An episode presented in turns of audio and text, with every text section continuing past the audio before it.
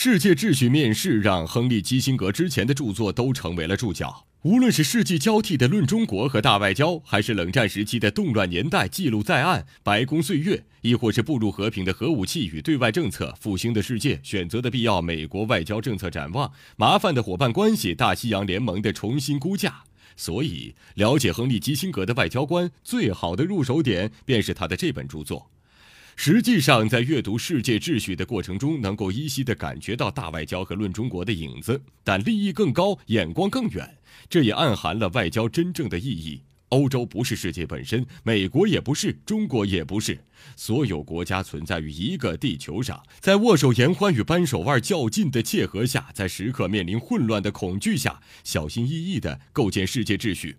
对于没有什么政治学基础的人来说，想要对时事有一些理解，而又不想陷于媒体的偏见与片面里，基辛格的这本书是一个很好的基础读物。